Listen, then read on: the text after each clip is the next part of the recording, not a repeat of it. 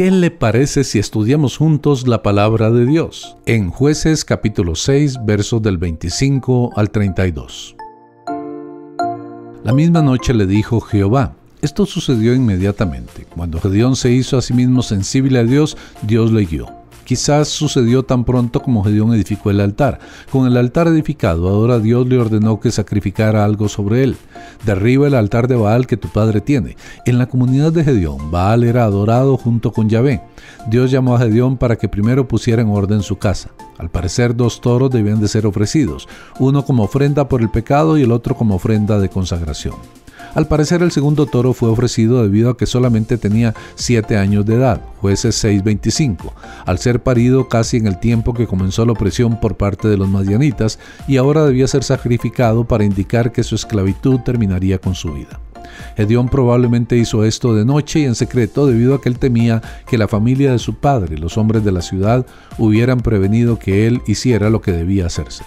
No fue difícil para ellos el darse cuenta quién era el responsable de la destrucción del altar. Gedeón fue descubierto inmediatamente. Lo que hizo no podía ocultarse. Saca a tu hijo para que muera porque ha derribado el altar de Baal. Esto muestra lo poderoso que era la adoración a Baal en Israel en estos tiempos. La herejía se había convertido en la religión principal.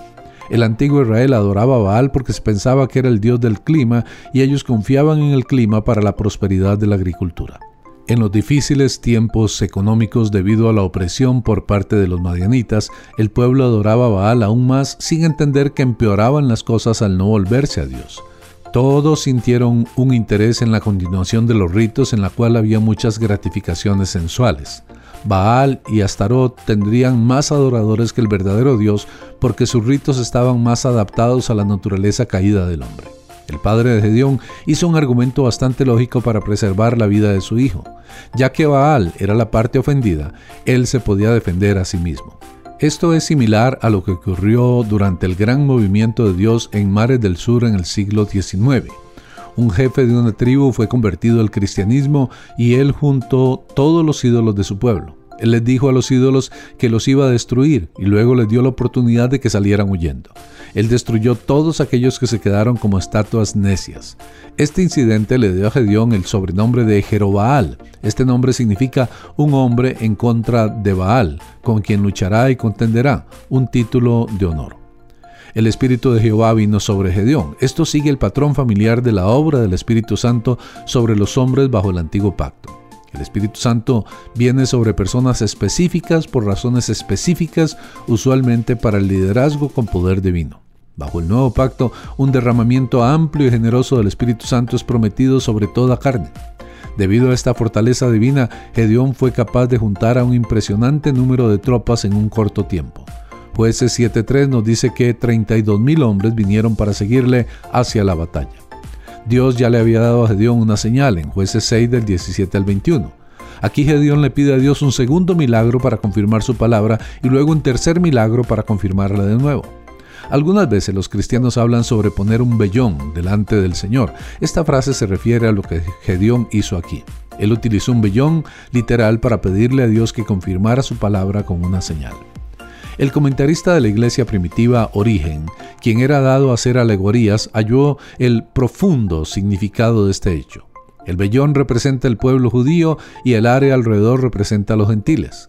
El vellón fue cubierto por el rocío mientras que todo su alrededor estaba seco, representando a la nación judía favorecida con la ley y los profetas. El vellón luego estuvo seco y todo alrededor estaba mojado por el rocío, representando que la nación judía fue echada por rechazar el Evangelio, y el Evangelio fue predicado a los gentiles y se convirtieron a Dios. El rocío exprimido en el tazón representa la doctrina del cristianismo, las cuales son extraídas de los escritos judíos.